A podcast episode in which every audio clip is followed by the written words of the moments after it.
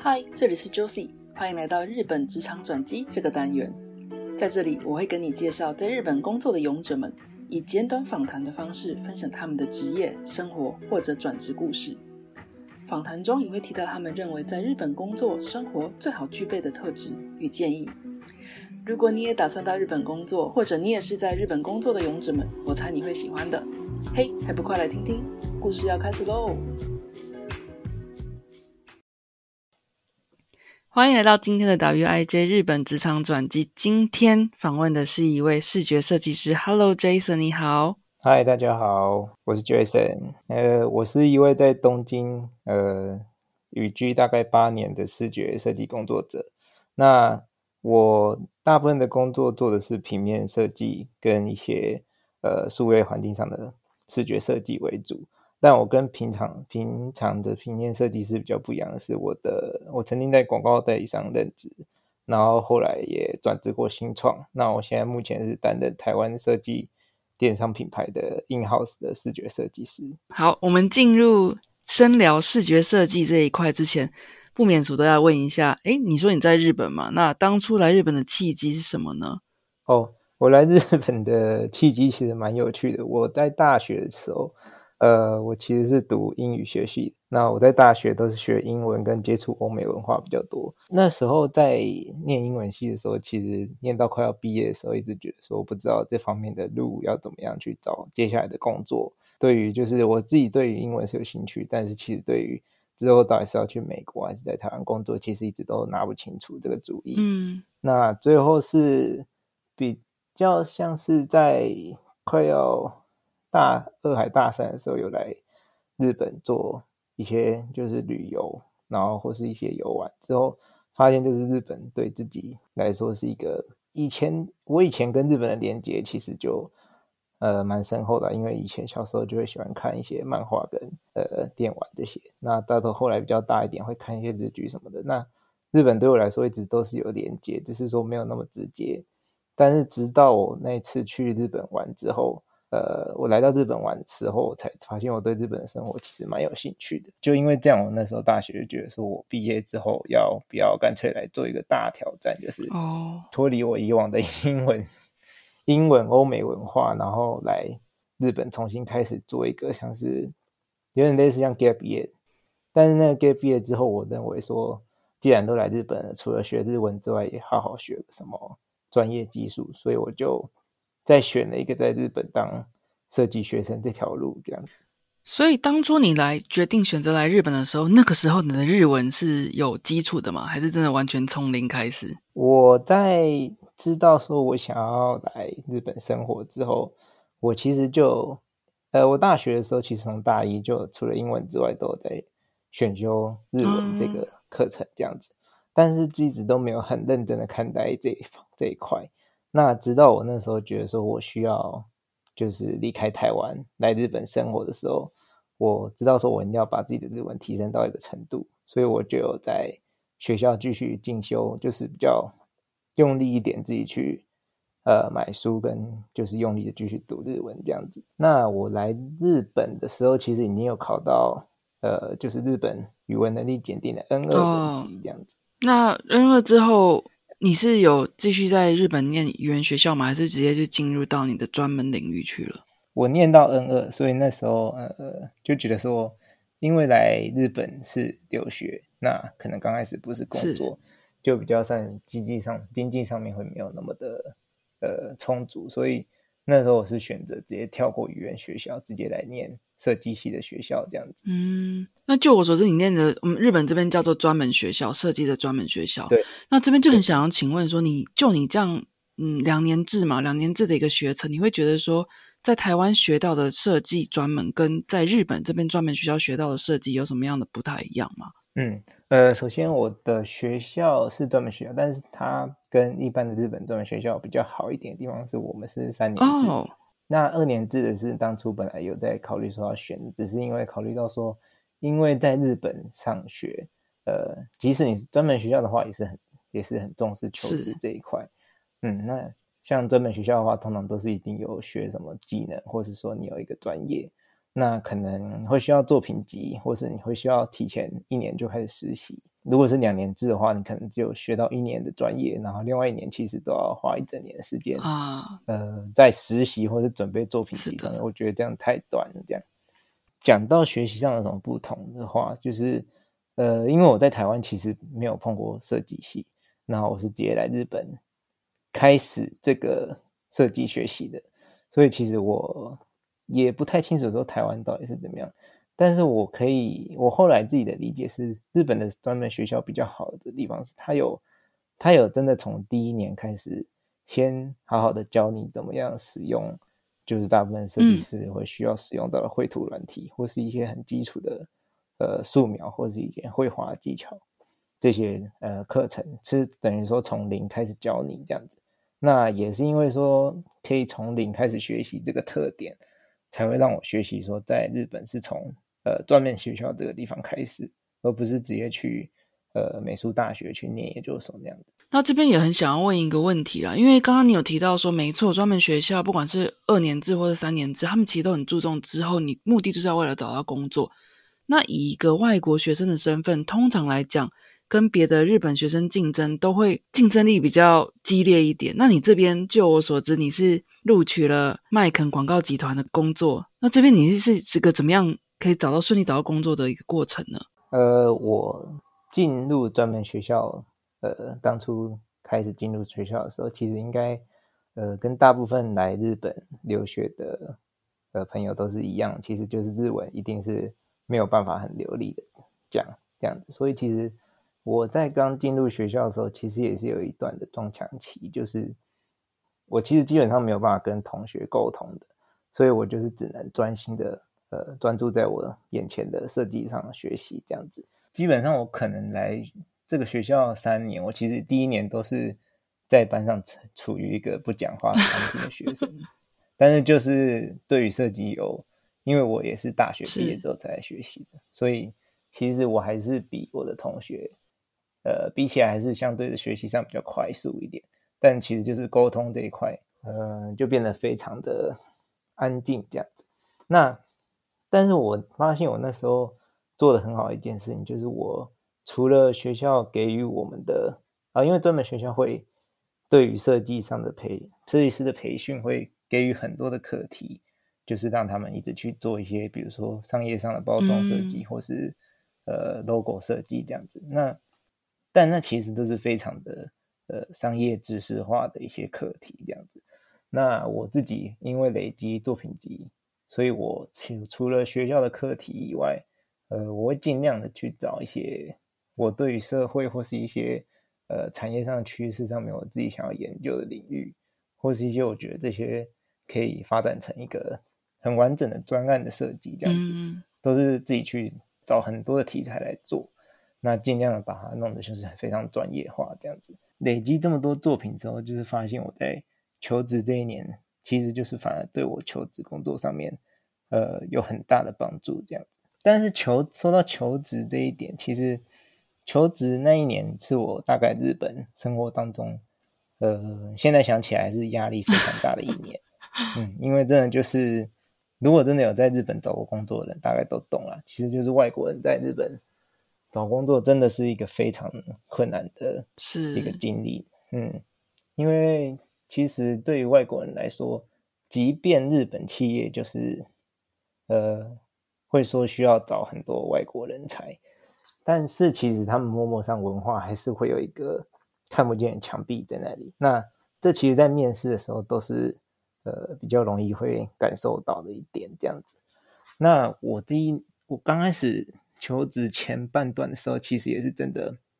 面不管投哪一家公司。不管想去哪一家公司，基本上我都会不太容易被注目到，然后或是因为跟我一起竞争的日本的求职生也很优秀，所以其实不太能够顺利的找到想要的工作这样子。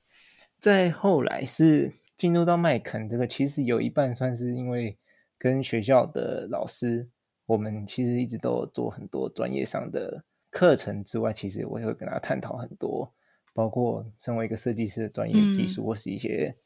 人生 上的一些相谈之类的，所以其实就是建立了很多，就是大部分的老师其实他也是在业界工作之余来我们学校教书的人，那所以因为这样子，就是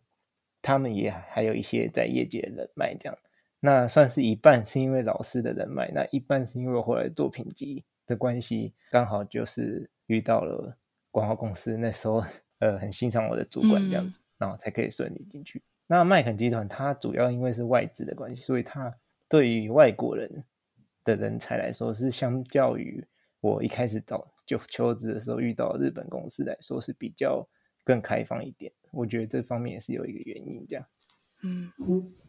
这让我想到，就是学校是提供你一个平台，但是你要怎么样去就是深挖，或者说更。扩展你的视野，我觉得这件事情在这边 Jason 做的非常好。诶，就是除了学校出了功课之外，你有自己发掘自己想做的议题，那也会主动跟老师去接触啊，聊聊人脉什么之类的。我想这样子听下来，会进到麦肯广告集团这么大的一个公司，其实也不是单纯就是幸运啊，或者什么之类，就是你自己也帮自己打下一个很扎实的基础。那我们从学校这边毕业了之后，要移回 Jason 的专业啦。那这边就想要请教你哦，就是。你从事这个跨领域设视觉设计，跟以往你所比较常做的平面设计，这边有什么不同之处？可以跟大家介绍一下吗？嗯，呃，我现在的工作是属于电商。嗯，那电商的话，基本上通常都是咨询，呃，资讯科技业或是一些新创公司，它通常会有一些呃数位平台或是一些数位的 APP 为主的公司为，所以。呃，我现在工作会比较偏说，常常需要做跨领域，跨到就是除了一般平面设计师需要做到纸上的印刷跟一些广告物的印刷之外，其实我更多的时候是需要考量到，呃，我的视觉设计在数位环境上面是怎么样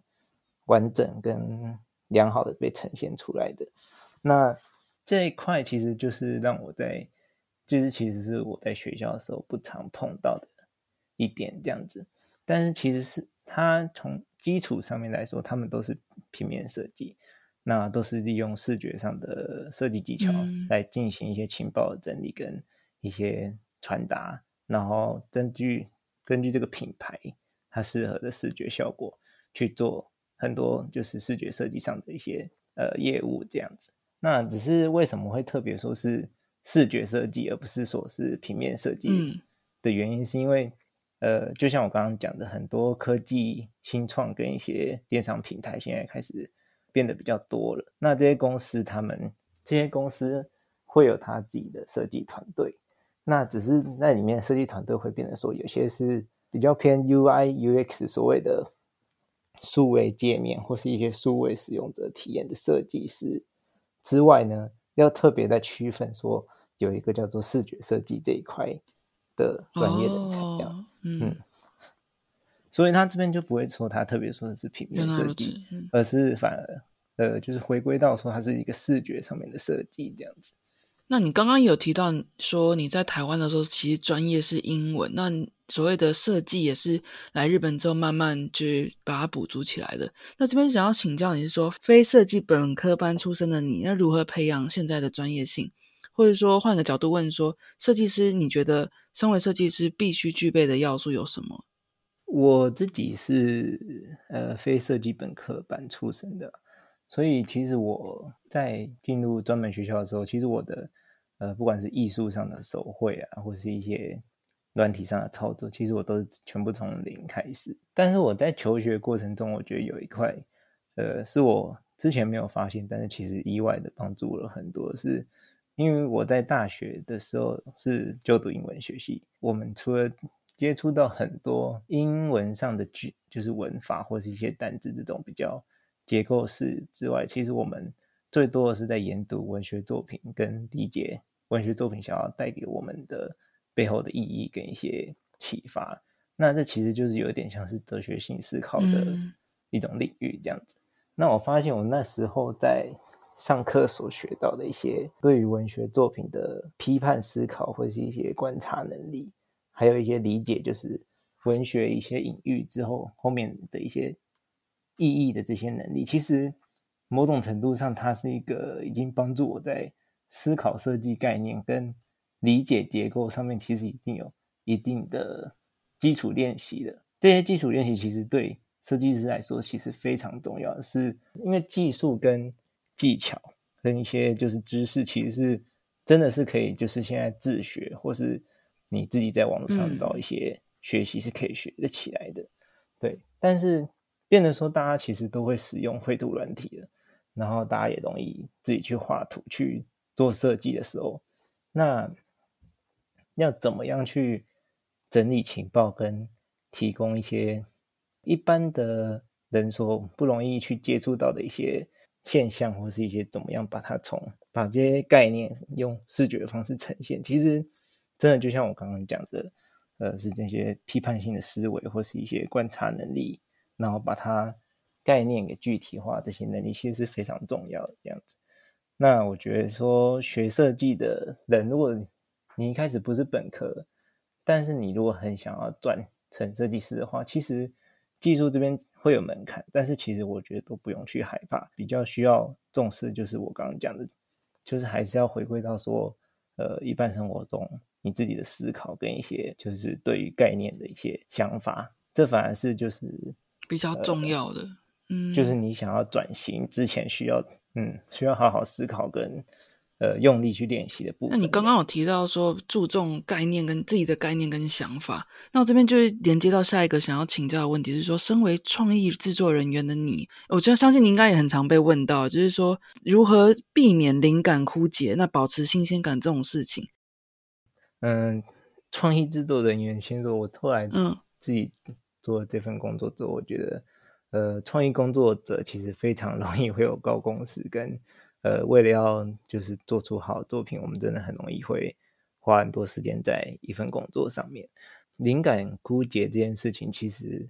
呃，应该是说我做这个工作第一天以来，就是一直时常会去遇到的事情。我现在的处理方法比较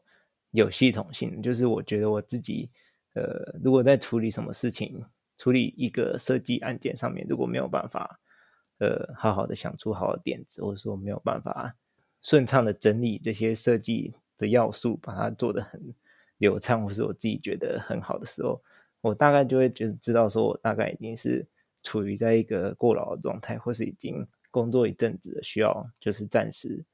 保持距离这样。那当下我会做的第一件事，真的就是先呃尽量先远离工作，就是远离我现在手上正在做的工作，这样跳脱，然后尽可能是真的很用力跳脱，比如说。真的就是，比如说一天，如果有办法的话，是休假的话，就是隔天一天休假，真的不要碰电脑。那不然就是，如果没有办法怎么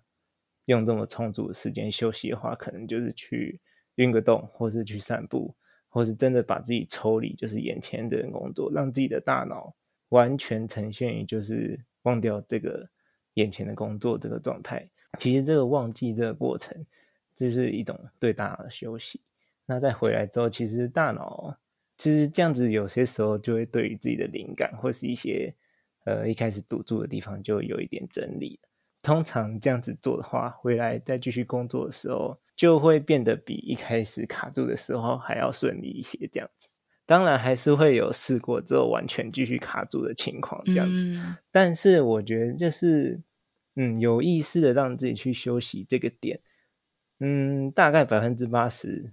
都还是有用的这样子。那如果真的还是没有用的话，那我可能就会觉得说，我可能已经不是当下过劳了，可能是长期有点过劳状态，已经持续有点久了。那如果是那个阶段的话，我就会考虑，可能呃，真的是要让自己放休一点长的假，或是说呃，暂时就是真的就是有办法脱离这个工作的话，这个工作如果可以解。早点解决的话，就是赶快进入到下一个阶段。这样，那累积了那么多年的设计经验，我这边想要请教的是，说你觉得日本的设计跟台湾，或者说你有接触别的国家来讲，有没有什么你觉得，哎，这几年来我累积下来的经验，觉得有很大的差异的地方呢？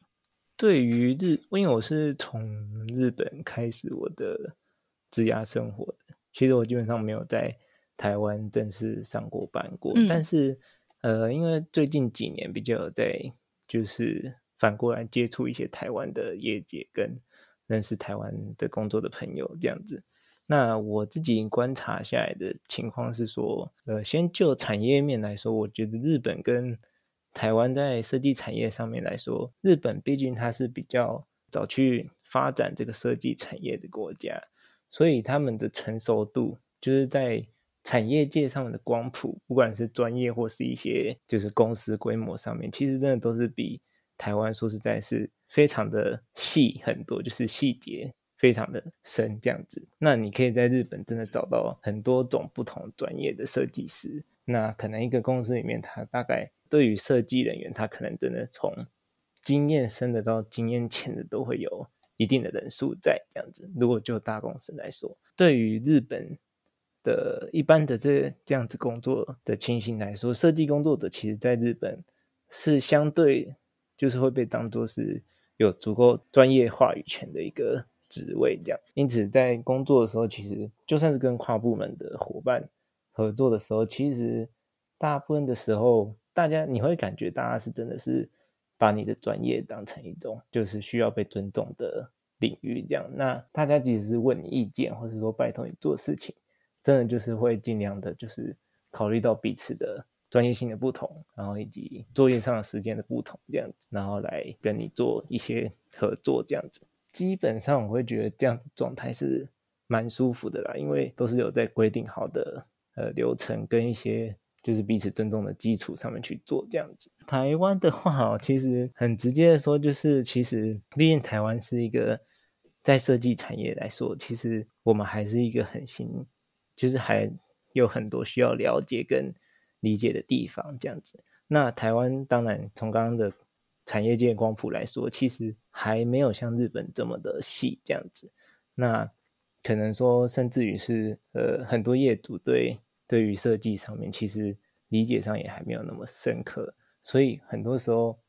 我会感觉到是业主想要找设计师合作的时候，其实是呃还不知道说怎么样跟设计师一起去合作，或是说怎么样跟设计师去沟通。那设计师可能也不太容易去跟业主。沟通说自己的设计为什么是这样做什么的，那会变成说两方面其实都是呈现，会变成说有点不像是那么专业的感觉在进行案件这样。你个人来讲会比较倾向哪一种方面？比如说像日本这种细分化非常在一个小一个领域里面非常专精的，还是说比较偏向台湾这样，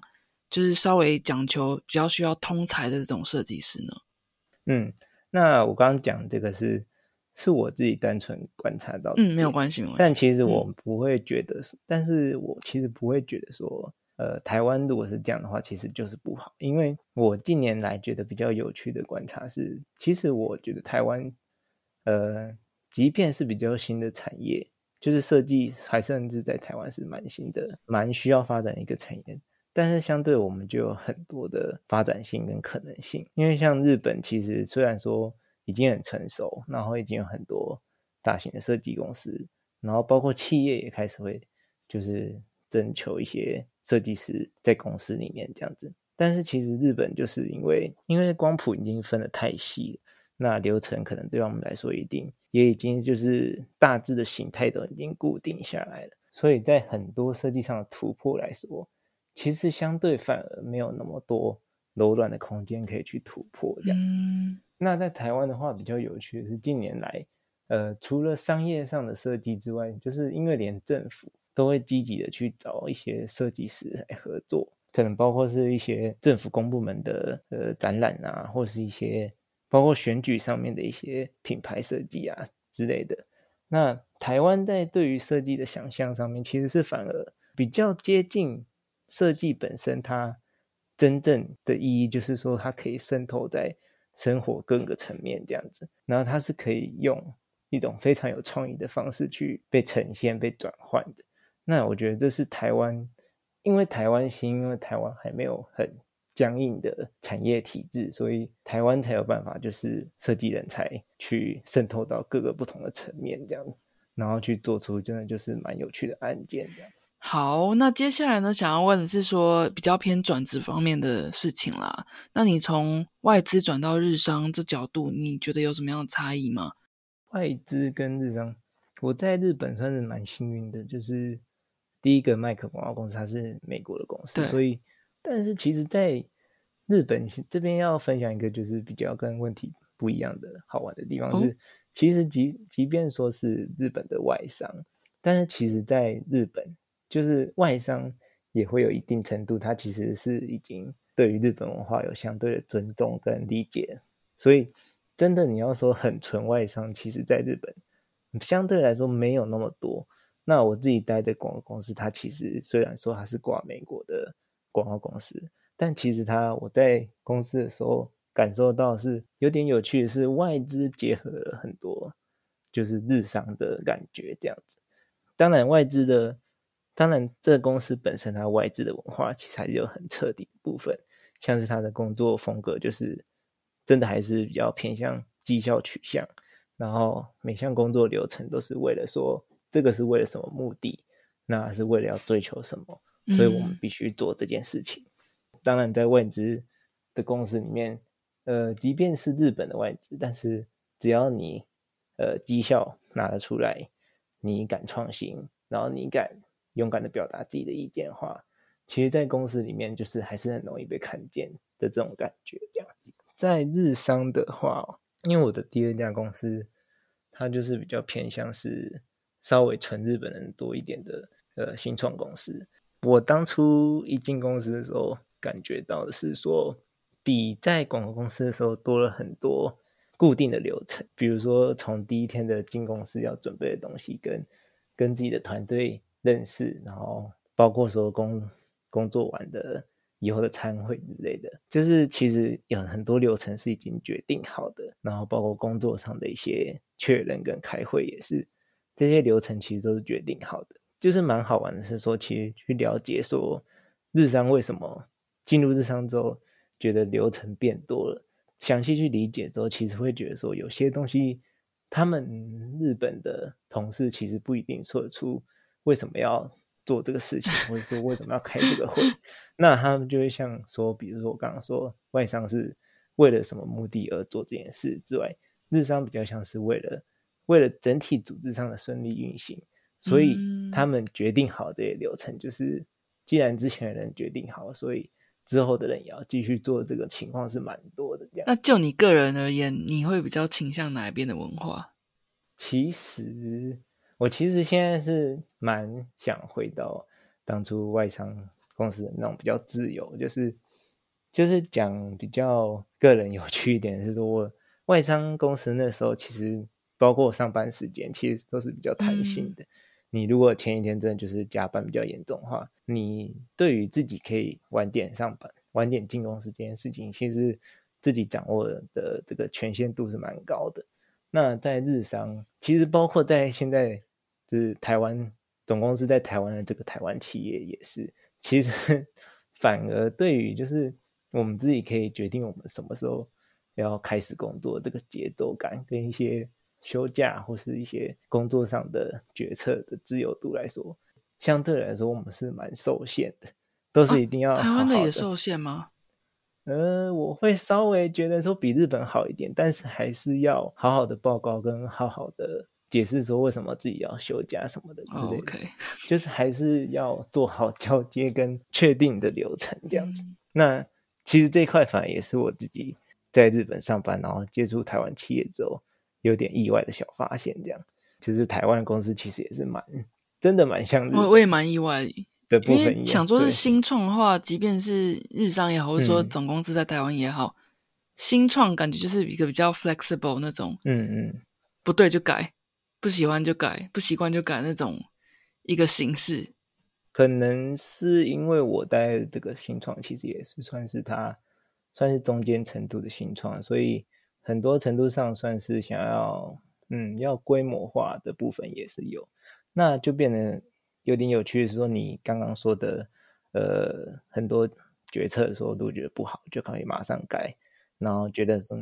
那只是变成说，在规模化的这条路上面，就是稍微开始有点要，要怎么讲？这个企业本身它有点想要变成大人的感觉的时候，它会开始。有很多地方会变得说规定就是规定，决定好的地方就是要开始好好去执行这样，嗯，所以会让我觉得说，呃，现在这个公司又比起前两家公司更不同的是，就是有种呃两边的感觉的那种融合之后的感觉，这样子，就是它没有那么日商那么硬，它有外商的自由度。但是你要说它像我那时候在外商那么自由的话，其实又不对。那顺势这边就想要，既然你分享那么多，那在一个比较同整的概念问你的话，你会想要给想来日本工作，或是已经在日本工作想转职的朋友什么样的建议？我对于就是现在在日本生活的朋友，就常常会说，呃，我觉得日本的文化其实用比喻来说的话，它是一个呃浓稠度非常高的一个大栏杆。你生活在这个栏杆里面，其实你很容易，不管你是什么样的，我们每个国籍是每个人，其实我觉得都是有自己独特的。比如说，它是一个独特的宝石，但是我们只要进入这个蓝缸之后，我们其实很容易都会被染成同一个颜色的石头，因为日本就是一个同质性非常高的文化体系这样子。我在工作前几年的时候，反而会因为说自己不够日本这件事情，而觉得有点自卑，或者说一直很努力想要让自己活得更像日本人，然后想的像是日本人这样子。但是在工作几年之后，我也觉得说，其实，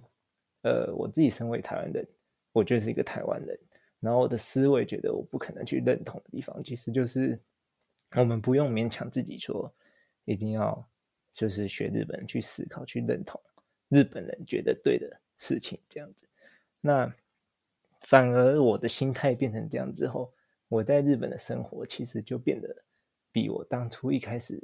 在日本生活的时候，还要变得轻松一点。就是我知道我自己的，我更清楚我自己的个性，然后跟我的文化特质是怎么样。那我在了解自己之后，再试着去尊重日本的生活方式，用这样的生活去，呃，在日本工作之后，反而就会变得很多问题，或是一些人际关系上面的相处，就是变得拿捏很自如这样子。非常自在这样子，那这样是我会想要建议，就是接下来想来日本工作的这样子一个建议。说心态上不需要完全就是趋同于像日本人那样，可以保有自己外国人的想法跟心。对，应该是说，不管你再怎么觉得说，呃，我是一个很有主见的人，其实你只要在日本生活过的人，大概都会知道说。你不知不觉哪一天，你一定会发现说，你自己突然变得很像日本人这样。是的，这个大概就是自己本身一定也有这样的经验这样子。但是我刚刚想讲的就是，别人说你随时都要知道说，呃，即便你的外表或者你的穿搭，跟你平常的一些呃处事或一些举止都很日本人，但你就是变成说，你还是都知道你有，你只要一回到台湾，你只要你你自己想。你这些都是可以马上把它就是脱掉，就是完全恢复自己这样子。这个切换，如果你自己有办法掌握的很好的话，在日本生活其实就不尽然会每天都会压力这么大。我自己的想法是在日本的社会里面保有自己一个很 true、很真实的自己的个性，其实需要一点勇气。以假设我们公司有那种。呃，加班文化的情况下，我有没有那个勇气？就是说我事情做完了，我可以为这件事情负责，那我就走，我不要做无意的加班，进退两难的这种，嗯，这种事情，就是不知道要不要配合他们。我想问的是，Jason 有没有有这样的一个 switch，就脑袋这样转过去？哦，我要这样做自己的一个契机。其实，在日本工作，就是没有办法找回家这件事情，是大家真的都体验过。那。也也包括说，就是跟比如说开会的时候一些理解，或是一些呃开会的时候常常没有办法，因为我是比较年轻的员工，所以就没有办法在会议当中有一定的话语权。即便我觉得说大家讨论方向不对，或是怎么样，其实当初在外商公司的时候也是有这样子的情形，就是呃很容易会因为自己的年龄，或是因为自己的年资，而没有办法好好的发挥自己的能力这件事情。其实一直都是有受到这样子的环境的这样子，那怎么讲？给我的挑战跟一些比较压抑的情形，这样子。那我自己可以打开这个 switch，就是改变想法的契机。我觉得是因为我是在二零一六年开始工作的。那我在工作到第三年的时候，其实就是因为长期的过劳跟加班，然后包括一些日本文化的，就是比较压抑的部分，这样子。就是我那时候是处于一个非常过劳的状态。那我因为过劳，我的设计的专业的能力就变成说，我每天上班的时候，其实我没有办法好好的画自己的设计。然后我连上班的时候也是每天都觉得压力很大。那时候我其实觉得我差不多随时都有可能会生病的感觉，这样子。那是在那个时候开始，我也是一边觉得说我应该要换一间公司，然后改变生活状态，离开就是广告业这个比较高工时、高压力的环境，才有可能就是改善我的状态这样。就因为那个时候就是转换期蛮痛苦的，所以可能因为转职的准备的过程，我需要去认识自己，然后也同时体验到我在过劳的这个情况之下，嗯，就是反而想了很多，呃，心态上面全部都变了。那我就觉得说，我还是不用一定要把自己强迫活得跟一个日本人一样，我还是可以活得就是有自己的。特色，我就是一个台湾人，但是我在日本生活，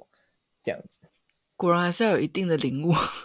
对，到一个点，然后才会这样，嗯，开始有这样的想法。那转换一下，那现在想问问看，说你在东京八年的时间嘛，不管是求学或者说生活、工作的阶段，有没有什么让你特别印象深刻的事情可以跟大家分享的？我在日本求学经验很印象深刻的事情，就是因为我。刚刚一开始有讲说，我在学校其实是一开始语言不流畅，所以我其实没有太多的朋友，也没有办法交流。对我就是专心在自己的学习跟做作品上面。我觉得这方面也是蛮蛮命运的，就是我自己在学校有一次，就是我自己在学校，我觉得我是一个不讲话、专心上课跟做作品的，应该不是那么显眼的存在。但其实我觉得这边真的就是呃。就是你努力，你永远其实都会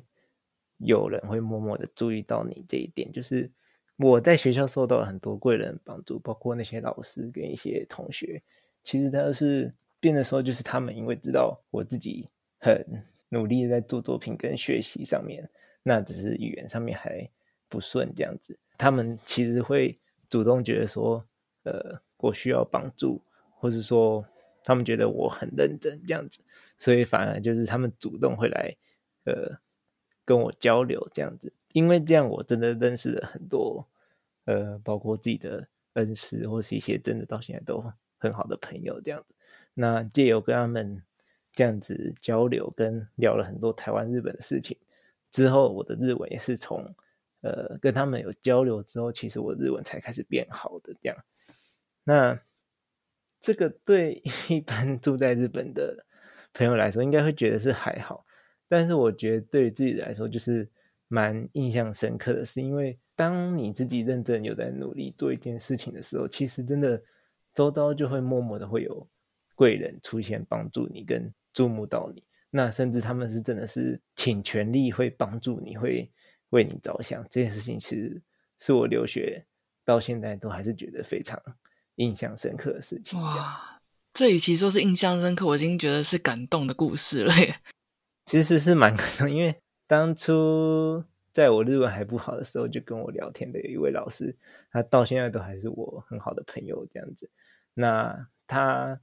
不仅是就是设计上的老师，他也几乎变成说是算是人生上的一种 mentor 的感觉，这样他常常会给我很多意见。这样他说他。讲过一个让我很感动的话，是他觉得他本来在我们学校教书，其实已经教到一半，就是没有那么的有兴趣了，觉得说可以暂时又不用当老师，这样是不是比较好？但是他说他那时候就是